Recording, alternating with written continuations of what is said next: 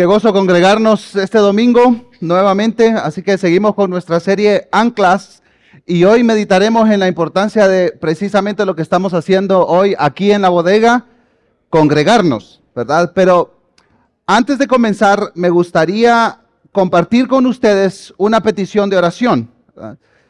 Varios de nosotros estaremos saliendo esta y la próxima semana a viajes misioneros a tres lugares diferentes, ¿verdad? Tal vez algunos de ustedes recordarán al pastor Alberto Puente, pastor español que estuvo hace más o menos un año con nosotros aquí en Iglesia Reforma. Bueno, cuando él vino, nos invitó y nos dijo, vamos a organizar unas conferencias misioneras para jóvenes españoles y de cualquier nacionalidad que quieran llegar ahí en Sevilla.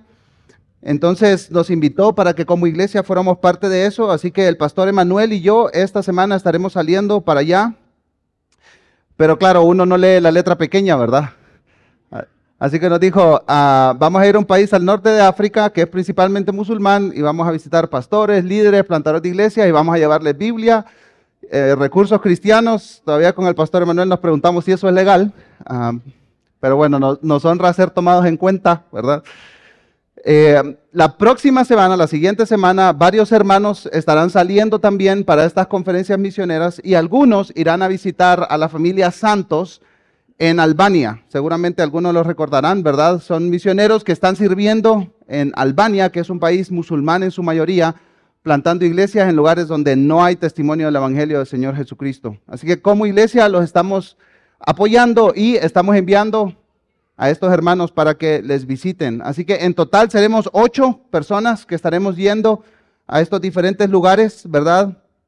Y como iglesia, Dios nos ha dado la oportunidad de apoyar, servir en la expansión del Evangelio en lugares donde hay poco acceso al testimonio de Cristo, ¿verdad? Ya estamos participando en Senegal, en Albania, en Macedonia del Norte y definitivamente es evidente que el Señor está abriendo más puertas para que nosotros como iglesia nos podamos involucrar en esas iniciativas. Si, estás más interesado, puedes acercarte a hablar conmigo, ¿verdad? Con uno de los, de los pastores del staff de Iglesia Reforma y con gusto estaremos orientándote en ese sentido, ¿verdad? Así que rogamos al Señor que Él, si quiere preservar nuestras vidas, que así lo haga, pero que nos impulse como iglesia en la predicación del Evangelio donde hay pueblos que no han escuchado todavía. ¿verdad? Seguramente se enteraron del lanzamiento del Apple Vision Pro. ¿Sí saben de qué estoy hablando? Para los que no tienen idea de lo que estoy hablando, está bien, ¿verdad? Yo me enteré porque vi a, alguien en el Transmetro usando Apple Vision Pro. ¿Qué tal? Claro, algunos comentarios súper divertidos, ¿verdad? Que él se hace en el metro de Nueva York, decía.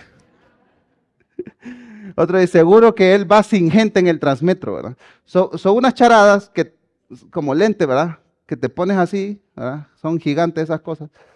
Pero creas tu propia realidad en esos lentes, ¿verdad? Entonces ahí tienes tu teclado, puedes escribir, claro, tú estás escribiendo en el aire, pero ahí está saliendo las letras. Bueno, no sé, no, no sé cómo explicarlo, pueden ver ahí videos de YouTube, ¿verdad?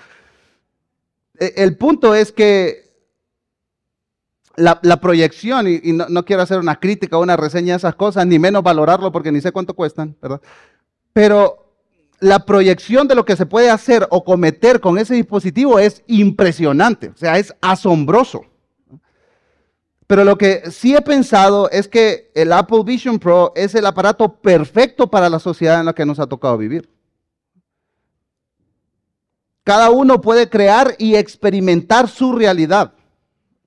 No, hay una verdad absoluta. Solo en cualquier rincón del planeta tú puedes crear tu propio mundo. Ya de por sí el aislamiento es masivo y este tipo de tecnología intensificará nuestra soledad. Pero las escrituras nos llaman a algo diferente de lo que el mundo está planteando como forma de vida. Así que en esta serie, Anclas, hemos hablado de la oración, la meditación, el servicio y la generosidad. Y hoy meditaremos en la importancia de congregarnos como ancla para nuestra vida cristiana. Así que el llamado de Dios para ti como parte del pueblo de Dios en este día es para la gloria de Dios, el bienestar de tus hermanos en la fe y el bien de tu alma, congrégate.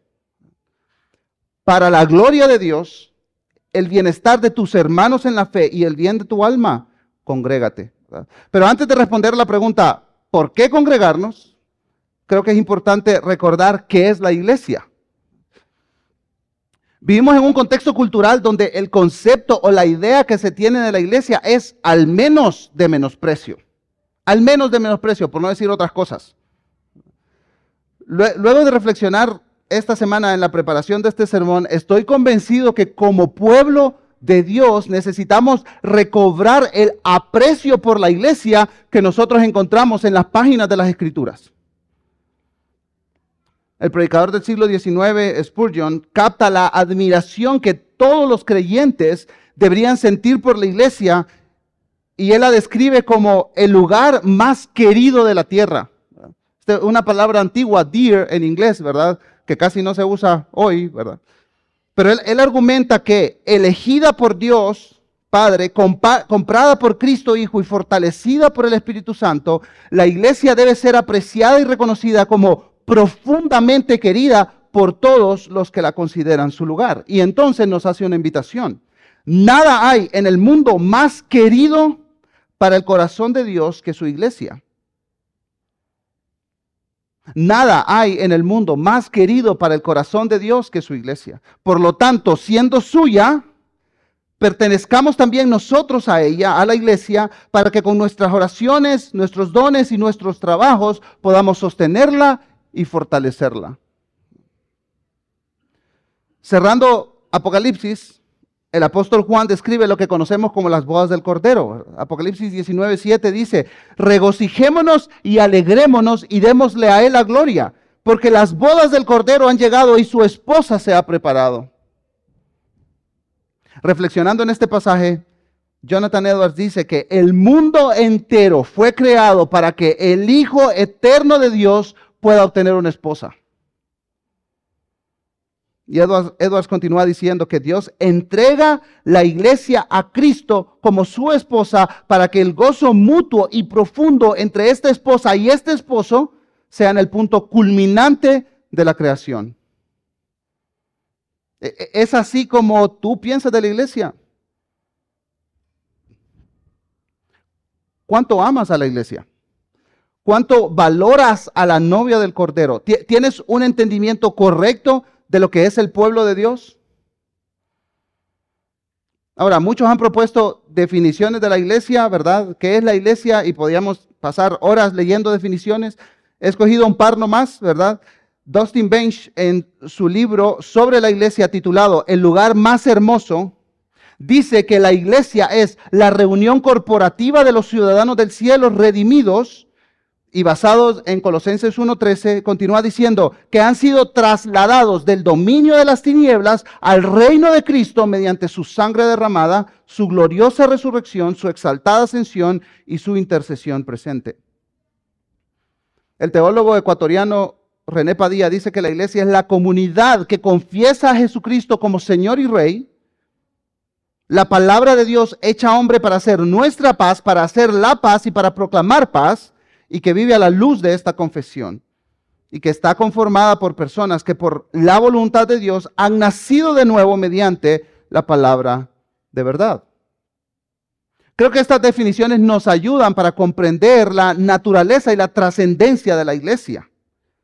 Ahora, lo interesante es que el Nuevo Testamento no ofrece ninguna, ninguna definición o descripción como de diccionario de la iglesia. E, en ninguna parte del Nuevo Testamento nosotros vemos la iglesia es ABCDE, ¿verdad? como si fuera la RAE. Pero sí da al menos 15 ilustraciones o metáforas que describen a la iglesia. ¿verdad? Y por supuesto no tenemos tiempo para ir a cada una de ellas en detalle, pero creo que es importante mencionar cuatro. En 2 Corintios 12, Pablo dice que la iglesia es un cuerpo. Esta es la imagen que nos pinta aquí Pablo de la iglesia. Dice el versículo 12, porque así como el cuerpo es uno y tiene muchos miembros, pero todos los miembros del cuerpo, aunque son muchos, constituyen un solo cuerpo. así también es Cristo. Aquí Pablo describe a la iglesia como un cuerpo que funciona coordinadamente. Pablo dice que cada miembro de este cuerpo, de la iglesia, es parte esencial del cuerpo de Cristo. Y, Pablo se pone bien descriptivo en los siguientes versículos, ¿verdad? Porque él dice, ponte a pensar en tu cuerpo, dice. Imagínate que tu ojo le dice a tu mano, no te necesito. Es como, ¿tiene sentido eso? No, no, no tiene sentido, ¿verdad? Todos los miembros, todas las partes de nuestro cuerpo son esenciales. Así como el ojo no le puede decir a tu mano, no te necesito, tú no le puedes decir a tu hermano, no te necesito. No lo necesito a ustedes. No, dice, dice la escritura, somos un solo cuerpo, somos el cuerpo de Cristo. Vamos a otra ilustración. Pablo la usa en Efesios capítulo 2, versículos 20 y 21. Y Pablo dice que los que somos parte de la iglesia estamos siendo eh, edificados sobre el fundamento de los apóstoles y profetas, siendo Cristo Jesús mismo la piedra angular, en quien todo el edificio bien ajustado va creciendo para ser un templo santo en el Señor.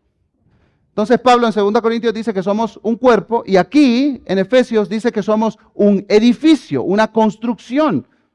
La piedra angular es Jesucristo y más adelante Pablo va a decir que el fundamento lo pusieron los apóstoles y los profetas, o sea, los, escritores del Antiguo y del Nuevo Testamento. Dice, y todos construimos, ¿verdad? Imagínate como un ladrillo, ¿verdad?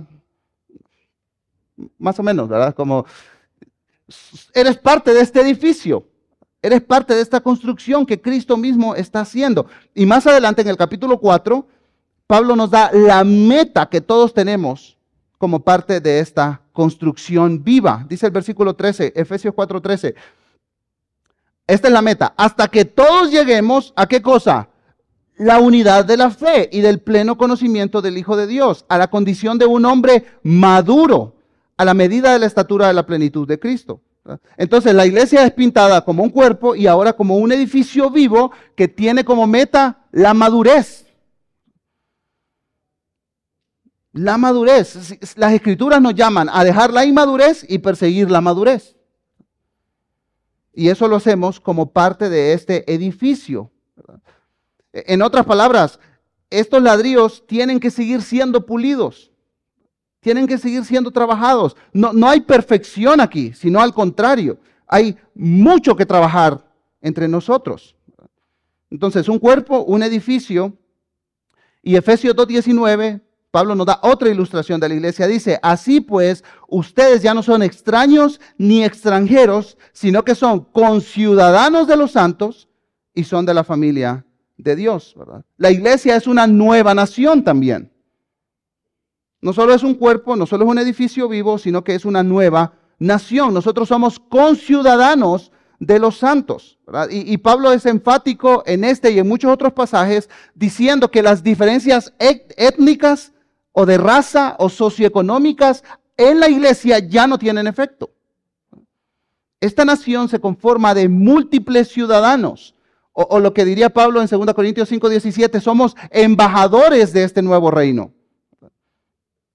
El apóstol Pedro lo dice en otras palabras. Miren conmigo la palabra de Dios en 1 Pedro 2, 9 y 10. Pero ustedes son linaje escogido, real sacerdocio, una nación santa, pueblo adquirido para posesión de Dios, a fin de que anuncien las virtudes de aquel que los llamó de las tinieblas a su luz admirable.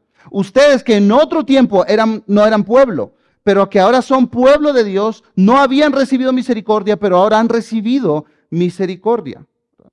Entonces, un cuerpo, un edificio vivo, una nación santa, pero también una familia. Miren conmigo Gálatas 6:10. Hagamos bien a todos según tengamos oportunidad y especialmente a los de la familia de la fe. Entonces la iglesia aquí es descrita como una familia donde todos buscamos el bien común. Y así como yo no elegí a mis hermanos de sangre, yo, pues, ¿quién los elige, verdad? Nadie elige a sus hermanos de sangre. Puedes, puedes elegir, puedes escoger a qué iglesia congregarte, con qué iglesia comprometerte constantemente, pero no puedes escoger a tus hermanos dentro de esa congregación. Vemos entonces que la iglesia es ilustrada de varias maneras. Un cuerpo vivo, un edificio en construcción, una nueva nación, una familia unida. Y, creo, hermanos, que nuestra visión y estima de la iglesia se ha visto disminuida por el mal testimonio de iglesias, pastores, líderes o sectas que se llaman cristianas.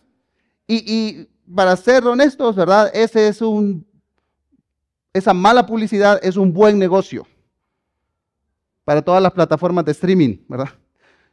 Al menos yo no he visto ninguna serie o documental que hable de una iglesia que esté impactando a su comunidad en Netflix o en Amazon o en donde sea. Pero las iglesias que lo están haciendo mal, que abusan y explotan, no hombre, eso se vende como pan caliente. Y es, interesante que inconversos, paganos, personas no regeneradas, en su mayoría, están haciendo una evaluación de la iglesia. Nos están diciendo, ¿qué es la iglesia? Miren cómo es la iglesia. Y claro, nosotros nos sentamos frente a nuestros dispositivos asintiendo, ¿verdad? Sí, qué desgracia la iglesia. Esta semana escuché a Justin decir, la iglesia es el organismo más dinámico, hermoso y diverso, compuesto por personas de todo el mundo, y hace la aclaración, que al estar compuesto por personas es imperfecto, pero que motivado por la, gracia de Dios está proclamando el Evangelio, confrontando la injusticia, creando belleza y sirviendo a los marginados. Y yo digo, hermanos, amén a esto a, pesar de nuestra imperfección, claramente la iglesia es el plan de Dios en el Nuevo Testamento. Dios, Dios no tiene otro plan. El plan de Dios es la iglesia. El plan de Dios somos nosotros. Y yo creo, eh, lo digo personalmente, y tal vez haz una evaluación tú mismo, que le he prestado más atención a los escándalos mediáticos de las iglesias y especialmente de las mega iglesias, ¿verdad? Que a lo que la palabra de Dios dice sobre la iglesia. En, en, un sentido, nuestra idea de lo que la iglesia es ha sido deformada por todas estas cosas. Ahora, no estoy diciendo que la iglesia es perfecta y que tenemos que esconder las cosas horribles que han pasado dentro de la iglesia. Pero la, palabra de Dios nunca dice que la iglesia es perfecta. Lo que sí dice la palabra de Dios es que la iglesia es el plan de Dios y la iglesia es bella ante los ojos de Dios. Y Cristo está preparando a la iglesia para las bodas del Cordero. Si quieres saber más sobre qué es la iglesia, vea las escrituras y, y pregunta, ¿qué tan valiosa es la iglesia para Dios? Que envió a Cristo para rescatar a una familia de todas las familias de la tierra. ¿Qué, tan valiosos somos nosotros para, para nuestro Salvador? Somos un grupo de redimidos, no glorificados todavía. No andamos caminando sobre las nubes, tocando arpas en perfección. Que nos, nos congregamos comprometidos a cuidarnos unos a otros, como orábamos hoy, adorar a Dios, celebrar las ordenanzas de Cristo, bautismo, la Santa Cena, ser exhortados por la palabra, confesar nuestro pecado. Y, para Dios, hermanos, hermanas, su iglesia, la novia del Cordero, es valiosa. Así que recuperemos el valor de la iglesia ante Dios. Si comprendemos la naturaleza de la iglesia a través de las ilustraciones prácticas que presenta el Nuevo Testamento, entonces podremos comprender la trascendencia de reunirnos como hermanos y hermanas en la fe. Somos parte de su cuerpo, somos parte esencial de este edificio en construcción, somos parte de una nueva nación, de su familia. Así que aunque no de manera exhaustiva ya respondimos la primera pregunta, ¿qué es la iglesia? Ahora respondamos la segunda pregunta, ¿por qué congregarnos? Casi todas las cartas del Nuevo Testamento fueron escritas o a iglesias individuales o a grupos de iglesias localizadas en la misma ciudad o región. Entonces se esperaba, se da por sentado que los creyentes en Cristo estuvieran involucrados en su cuerpo local o que iniciaran uno. No, no vemos en las escrituras otra opción. Y si no, date una pasada por el libro de Hechos, ¿verdad? Pablo llegaba, comenzaba una iglesia, de volada. No, hay otra opción. Así que veremos cuatro razones para congregarnos que encontramos en el Nuevo Testamento. Hay muchas más que podríamos sacar. Pero hablemos de cuatro. Primero, nos congregamos para amar y servir. Mira conmigo lo que dice Hebreos 10, 23 al 25. Mantengamos firme la profesión de nuestra esperanza sin vacilar, porque fiel es aquel que prometió. Consideremos cómo estimularnos unos a otros al amor y a las buenas obras. No dejando de congregarnos como algunos tienen por costumbre, sino exhortándonos unos a otros y mucho más al ver que el día se acerca. Bueno, la primera razón sería porque la Biblia dice, ¿verdad? No dejen de congregarse. En el original eso significa no dejen de congregarse. Pero para ser más específicos, la carta a los hebreos está escrita a un grupo de creyentes judíos que estaban siendo perseguidos y maltratados por causa de su fe. Estaban siendo presionados para regresar al judaísmo. Así que el escritor de Hebreos exhorta a este grupo de hermanos en la fe a mantenerse firme. Y en la práctica, dice, y, vemos en el versículo 23, ¿verdad? Mantengan firme la profesión de nuestra esperanza sin vacilar. En la práctica, esto implica estar presentes cuando la iglesia se congrega cada semana en el día del Señor para animarnos y exhortarnos unos a otros. En otras palabras, en lugar de ser un impedimento para congregarse, la adversidad que estos hermanos estaban enfrentando era un motivo para congregarse. La persecución, los tiempos difíciles, el sufrimiento nos hacen conscientes de nuestra necesidad de reunirnos, de compartir nuestras cargas con otros. Así que la iglesia nos anima a mirar más allá de nosotros mismos para suplir las necesidades de otros. Miren conmigo Gálatas 6, 9 y 10. No nos cansemos de hacer el bien, pues a su tiempo, si no nos cansamos, segaremos. Así que entonces hagamos bien a todos según tengamos oportunidad y especialmente a los de la familia de la fe. E, en una iglesia consumista, los miembros se congregan pasivamente cada domingo a recibir lo que se ha preparado. En vez de asistir para ser equipados con el propósito de poder ministrar mejor a otros. Congregarnos, hermanos, hermanas, es un acto de amor a nuestro prójimo. No, solo venimos y nos sentamos, sino que participamos activamente en todo lo que estamos haciendo aquí, en toda nuestra liturgia dominical, y así mostramos nuestro amor por nuestro prójimo. Así que yo no me congrego solo por mí o por mi familia, yo me congrego por todos ustedes también. Ustedes se congregan por todos los demás.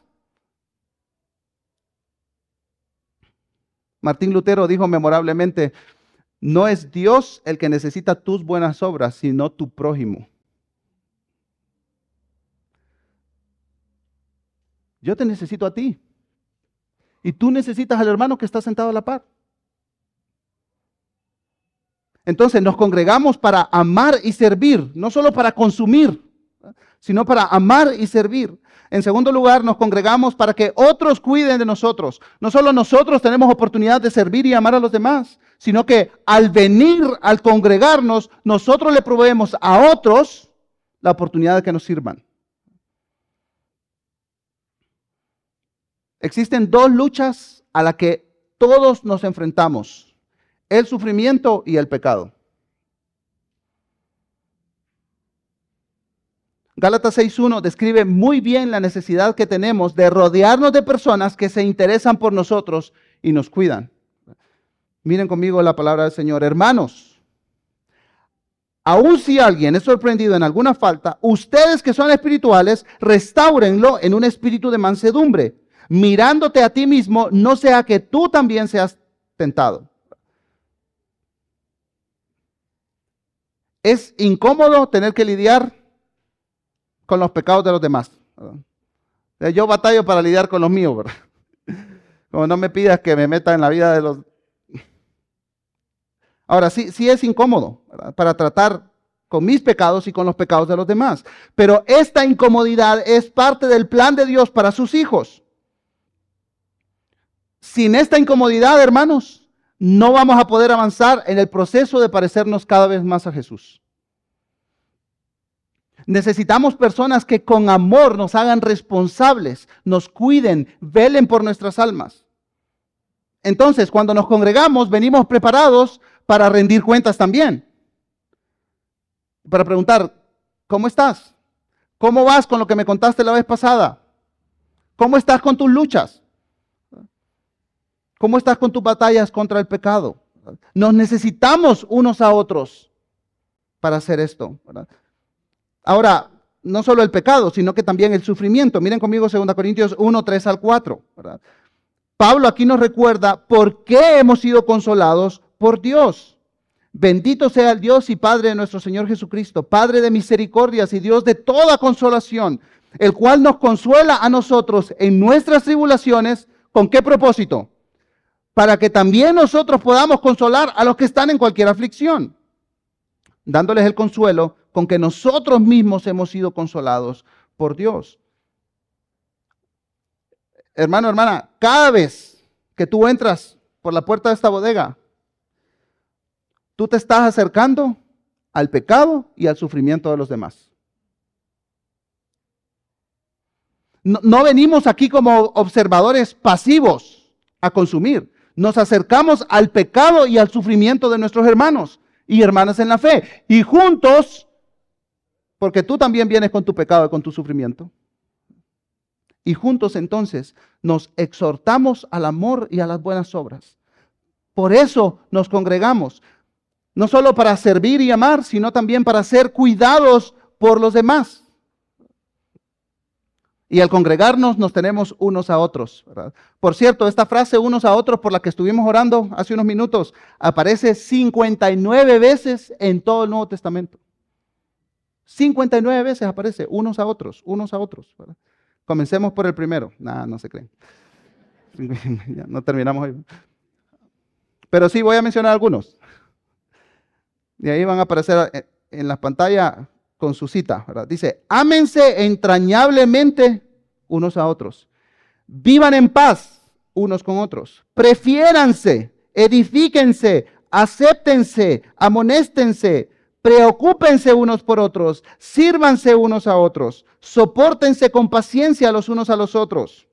Claro, ¿cómo vas a hacer eso con los Apple Vision Pro? Posible. Sean bondadosos y compasivos unos con otros. Perdónense unos a otros. Canten unos a otros. Anímense unos a otros. Confiesen sus pecados unos a otros. Oren unos por otros. Hospédense unos a otros. Salúdense unos a otros. Hay 42 más de estos en el Nuevo Testamento. Eh, eh, hermanos, es imposible ser iglesia viviendo aislado. Seguramente has escuchado a personas que dicen, yo sigo siendo iglesia desde mi casa, en espíritu. Claro, dile a tu jefe, mire patrón, mañana llego a trabajar en espíritu. Chistoso. Sí, pero como la iglesia, ¿qué importaba? Y a veces escuchamos, una iglesia son personas, no un lugar. Pero es más preciso decir que una iglesia son personas reunidas en un lugar. Así que reunirse regularmente hace que una iglesia sea una iglesia. Y eso es precisamente lo que significa iglesia. Significa asamblea, congregación, reunión. Entonces, nos congregamos, hermanos, por supuesto, para la gloria de Dios, pero también para el bienestar de nuestros hermanos y hermanas en la fe y para el bien de nuestra propia alma. Servimos y somos servidos.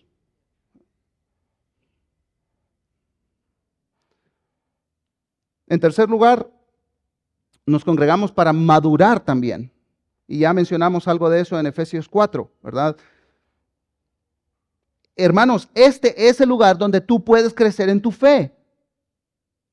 Y dice Pablo, la iglesia es un edificio que crece por el trabajo de todos, no solo de unos cuantos, y tiene un propósito, ¿verdad? El apóstol Pablo dice en Efesios 4, él dio a algunos el ser apóstoles y profetas que pusieron el fundamento, a otros evangelistas, a otros pastores y maestros para avanzar con la construcción, dice, a fin de capacitar a los santos para la obra del ministerio, para la edificación del cuerpo de Cristo.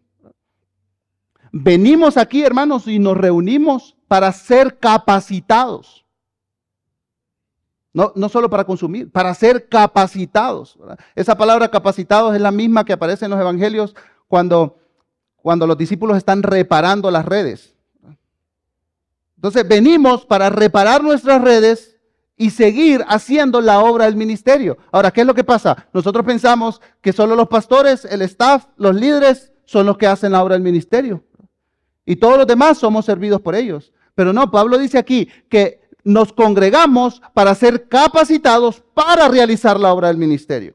En otras palabras, tú eres un ministro de Cristo.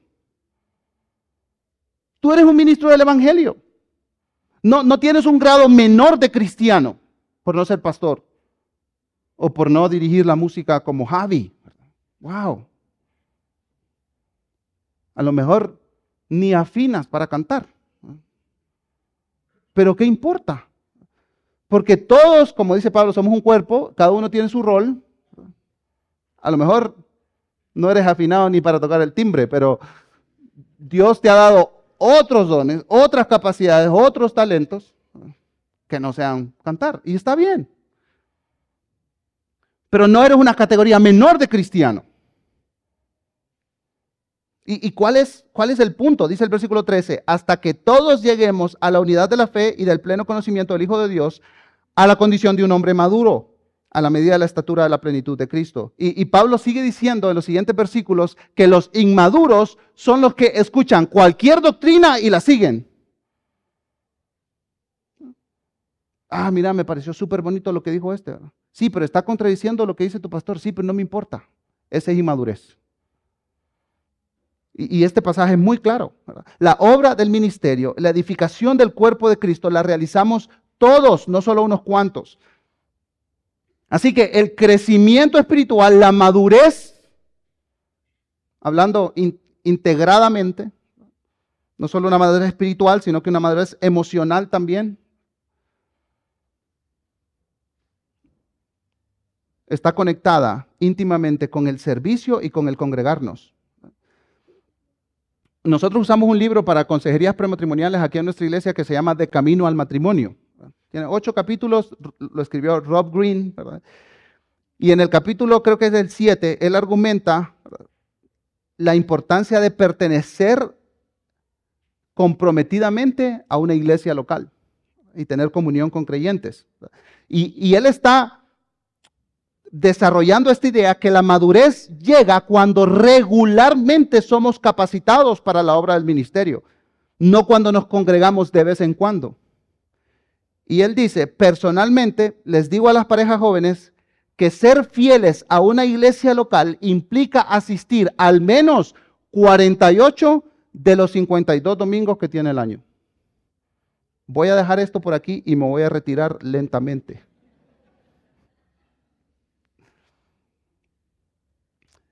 E, el año pasado tú fuiste un creyente fiel a Dios, porque Hebreos 10, el pasaje que leímos, dice, no dejen de congregarse, como algunos tienen por costumbre. Y esa palabra dejar de congregarnos, dejar, es la misma palabra que se usa en otros, en otros lugares del Nuevo Testamento para hablar de infidelidad a Dios. Infidelidad a Dios. De lealtad a Dios, ¿verdad? Estás, en otras palabras, congregarte es serle leal a Dios. ¿Tú le estás siendo leal a Dios? ¿Tú estás siendo leal a tus hermanos en la fe que te necesitan? Entonces, podemos relacionar el congregarnos con el ser equipados para el ministerio y esto producirá madurez. Pero madurez no solo en mí, sino madurez en todos. Si no te congregas regularmente, Tú estás impidiendo no solo tu crecimiento, sino la madurez de todos, porque somos un cuerpo, somos un edificio, somos una familia, somos una nueva nación.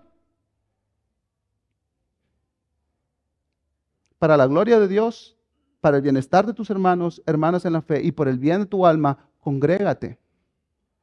Y en cuarto lugar, nos congregamos para adorar y recordar juntos.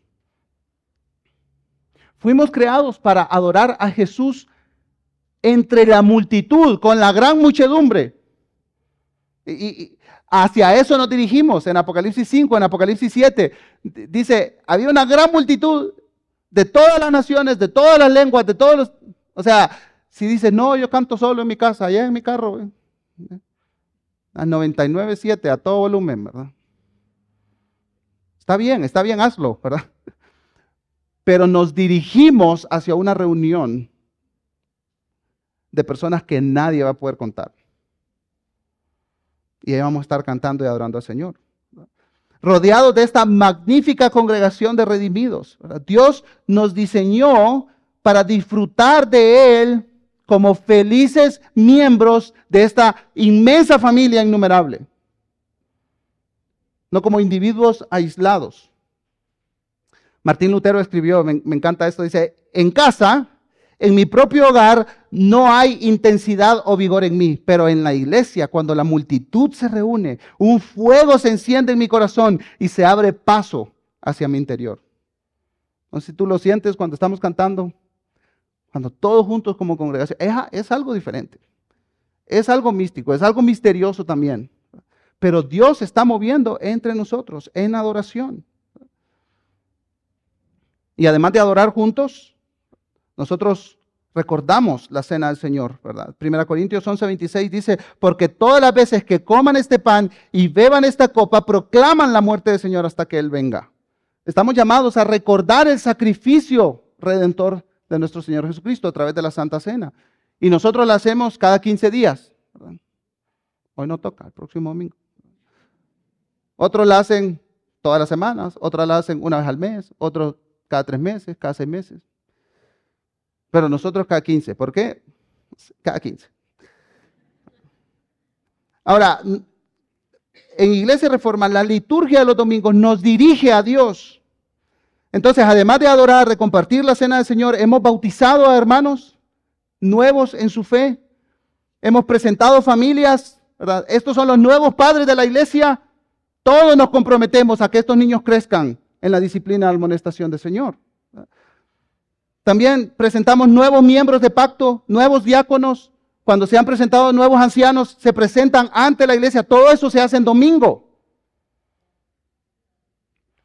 Y regularmente recordamos a través de la cena del Señor lo que Él nos dejó instituido. Le recordamos a nuestro corazón olvidadizo que tenemos esperanza en Cristo, en su triunfo sobre la muerte. Así que nos congregamos porque somos parte de la familia de Cristo. Nos congregamos para amar y servir a otros, para dar oportunidad a otros para que nos sirvan. También nos congregamos para ser equipados, para madurar, para crecer juntos, para recordar la muerte y resurrección de Cristo mientras le adoramos como congregación. Y antes de, terminar, hermanos, me gustaría compartir con ustedes principios esenciales. En primer lugar, cuídate de no congregarte por cualquier motivo. ¿Estás cansado? Congrégate. ¿Estás sufriendo? Congrégate. ¿Pecaste en la semana? Congrégate.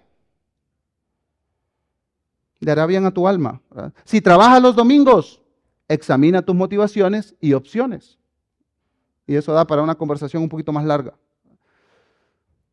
Organiza también tu calendario para que haya espacio para buenas vacaciones familiares y constancia al congregarte. No estamos en contra de las vacaciones pero organízate. En segundo lugar, cuida de no congregarte solo como un ritual religioso vacío. ¿Vienes nada más para ser servido o vienes para servir? ¿Vienes por costumbre o te congregas para participar activamente en la adoración, la oración, la confesión de pecados, la exposición a la palabra, la cena del Señor? El congregarnos es una buena señal de nuestro, bienestar espiritual, pero también puede ser una señal de engaño encubierto. Así que revisemos nuestras motivaciones. si nos estamos congregando por una fe verdadera. Ahora, si tienes dudas, es mejor que sigas congregándote. Y habla con un hermano de confianza para que puedan ser examinadas tus motivaciones. Y en tercer lugar, y este es como lo más práctico, prepárate para congregarte. Aquí hay algunas ideas súper prácticas. Duérmete temprano el sábado. Especialmente, mejor no digo nada. Para los padres de niños pequeños, deja, deja lista la ropa en la noche, el sábado en la noche, ¿verdad? Los que tenemos hijos así de, no sé, hasta los 18, ¿verdad? Iba a decir niños pequeños, pero ya los de 18 también hay que prepararles esto. Ah, es como, deja listas las cosas antes, ¿verdad? Si vienes al servicio a las 8, prepara el desayuno temprano. Levántate temprano, ponte las pilas. Porque vamos a, vamos a congregarnos con el pueblo de Dios. Vamos a orar al Señor. Entonces me duermo temprano el sábado. Pero también leo el pasaje que toca para el domingo. ¿verdad? Todos los martes enviamos el correo. Y ahí estamos, va a decirle, va, lean el pasaje, lean el pasaje. Para que se enteren de qué vamos a hablar, ¿verdad? Vengan, vengan preparados. También ora. Mientras vienes a la bodega, ahora, Señor, dame la oportunidad de sentarme con alguien que necesite hoy una palabra de ánimo, una palabra de exhortación. Dame valor, Señor, para confrontar a mi hermano que está en pecado. hermanos, nos necesitamos unos a otros. Si yo me estoy alejando, necesito que me digan. No me dejen en paz.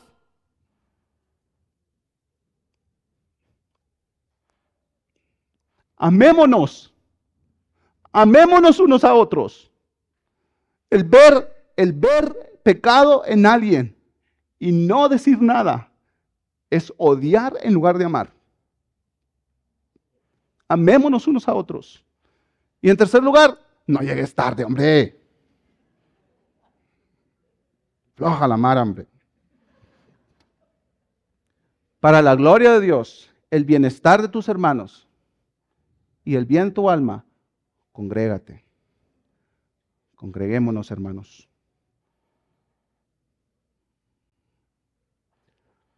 Y de verdad, hermanos, hermanas, yo les admiro.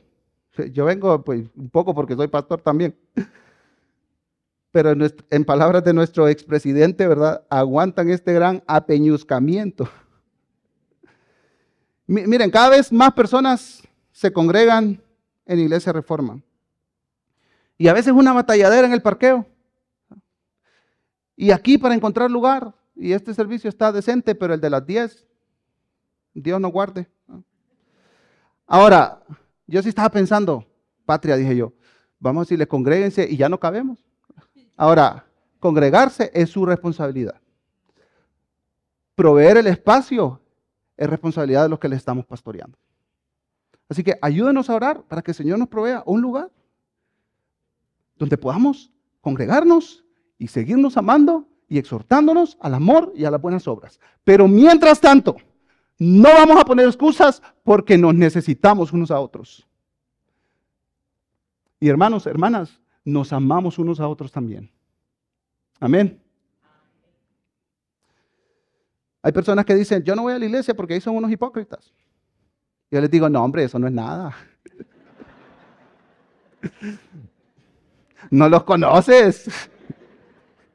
Allá hay raza que está batallando con cosas pesadas.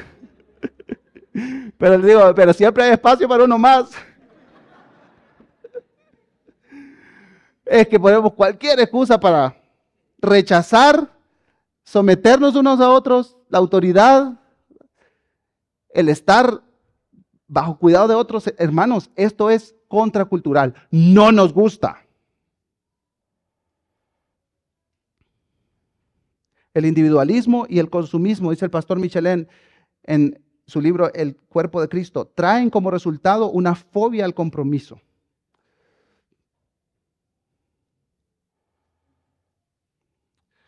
El equipo de música puede ir pasando y solo quiero terminar con dos pasajes.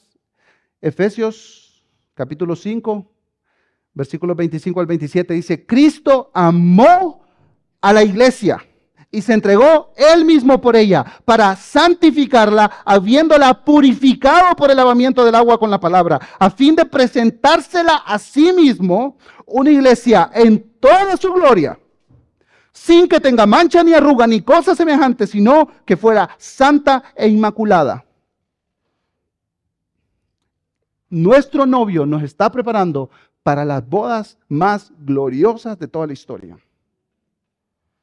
Y Jesucristo dijo en Mateo 16, 18, yo edificaré mi iglesia y las puertas del Hades no prevalecerán contra ella.